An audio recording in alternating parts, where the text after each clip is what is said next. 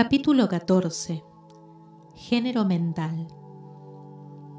Los estudiantes de psicología que han seguido atentamente el tren del pensamiento moderno en lo que respecta a los fenómenos mentales habrán quedado extrañados de la rara insistencia de la idea o concepto de la dualidad mental que se ha manifestado tan fuertemente durante los 10 o 15 últimos años y que ha dado origen a gran número de plausibles teorías concernientes a la naturaleza y constitución de esa doble mente.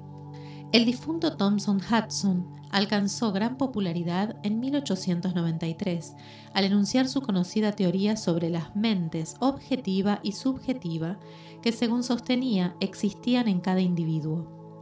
Otros autores han llamado igualmente la atención con sus teorías referentes a las mentes consciente y subconsciente, mentes voluntaria e involuntaria, mentes activa y pasiva, etc.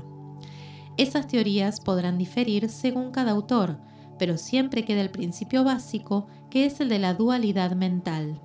El estudiante de la filosofía hermética se siente tentado por la sonrisa cuando lee y oye hablar de esas numerosas teorías nuevas respecto de la dualidad de la mente, adhiriéndose cada escuela tenazmente a su propia doctrina, proclamando cada una con empeño que ha sido ella la que ha descubierto la verdad.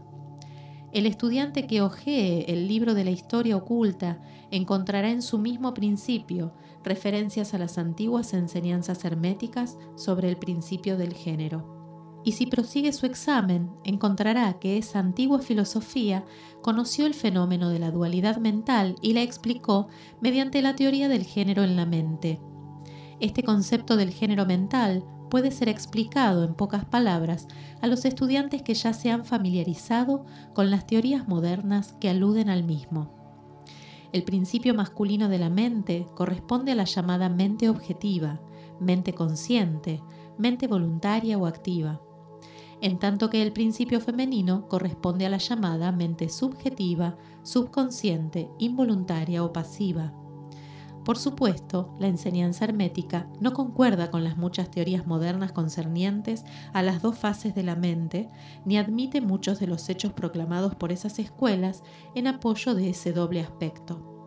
Si indicamos la base de la concordancia, es para facilitar al estudiante la asimilación de los conocimientos adquiridos con anterioridad sobre la filosofía hermética. Los estudiantes de Hudson conocerán la proposición que se hace en el principio del segundo capítulo de su obra The Law of Psychic Phenomena, la ley de los fenómenos psíquicos, que dice, la jerigonza mística de los filósofos herméticos expresa la misma idea general, o sea, la dualidad de la mente si el doctor Hudson se hubiera tomado el trabajo de descifrar algo más la jerigonza mística de la filosofía hermética, hubiera recibido mucha luz sobre el punto de la dualidad de la mente.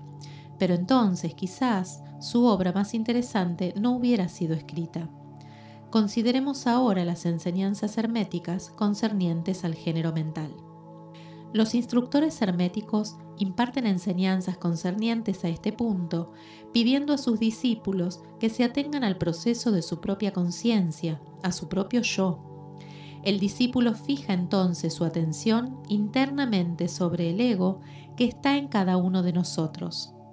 Cada estudiante ve que su propia conciencia le da como primer resultante de la existencia de su yo, yo soy, esto, al principio, parece ser la palabra final de la conciencia, pero un examen ulterior desprende el hecho de que esto, yo soy, puede separarse en dos partes distintas o aspectos que si bien trabajan al unísono y en conjunción, sin embargo, pueden ser separadas en la conciencia. Si bien al principio parece que solo existe un único yo, un examen más cuidadoso revela que existe un yo y un mí, este par mental difiere en características y naturaleza y el examen de esta, así como de los fenómenos que surgen de la misma, arrojan gran luz sobre muchos de los problemas de la influencia mental. Comencemos considerando el mí, que generalmente se confunde con el yo, si no se profundiza mucho en los recesos de la conciencia. El hombre piensa de sí mismo, en su aspecto de mí o me, como si estuviera compuesto por ciertos sentimientos, agrados, gustos y disgustos, hábitos, lazos especiales, características, todo lo cual forma su personalidad, o al ser que conoce él mismo y los demás.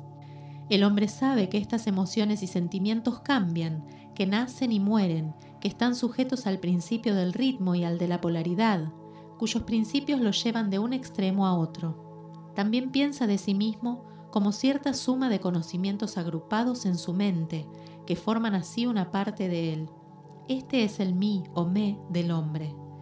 Pero quizás hemos procedido demasiado a prisa.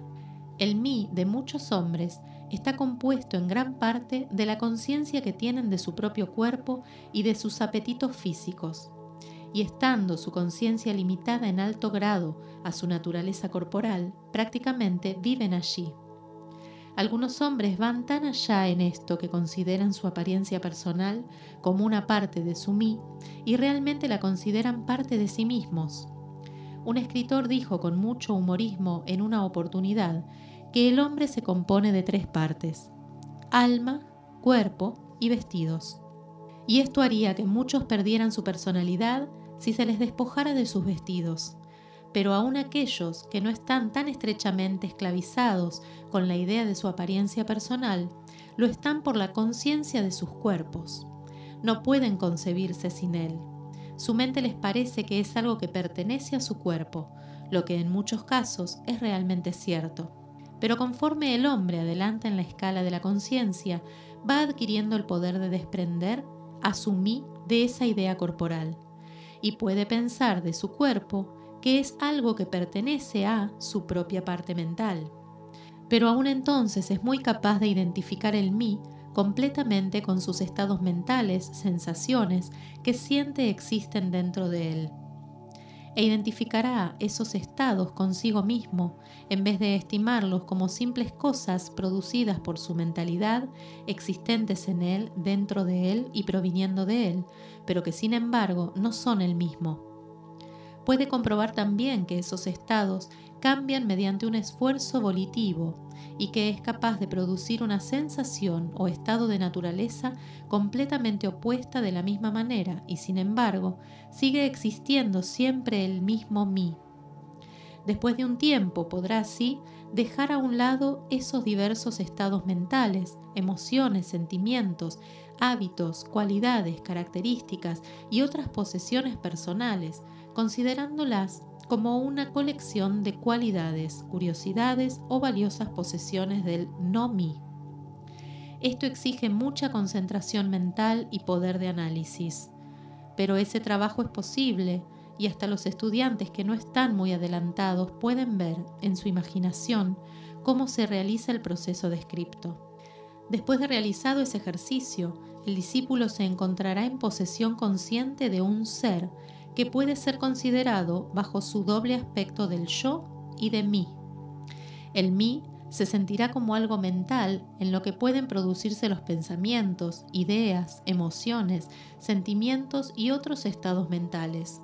Puede ser considerado como si fuera la matriz mental, según decían los antiguos, capaz de generar mentalmente. Este mí se denuncia a la conciencia poseyendo poderes de creación y generación latentes de todas clases. Su poder de energía creadora es enorme, según puede sentirlo uno mismo, pero a pesar de todo se tiene la conciencia de que debe recibir alguna forma de energía, bien del mismo yo, inseparable compañero, o bien de algún otro yo, a fin de que así pueda producir sus creaciones mentales. Esta conciencia aporta consigo una realización de la enorme capacidad de trabajo mental y de poder creador que encierra. El estudiante encuentra pronto que no es todo lo que hay en su conciencia íntima, pues ve que existe un algo mental que puede querer que el mí obre de acuerdo con cierta línea creadora y que sin embargo permanece aparte como testigo de esa creación mental. A esta parte de sí mismo se le da el nombre del yo y puede reposar en su conciencia o voluntad. Allí se encuentra no una conciencia de una capacidad de generar y crear activamente en el sentido del proceso gradual común a las operaciones mentales, sino más bien la conciencia de una capacidad de proyectar una energía del yo al mí. Querer que la creación mental comience y proceda. También se experimenta que el yo puede permanecer aparte, testigo de las operaciones o creaciones mentales del mí. Este doble aspecto existe en la mente de toda persona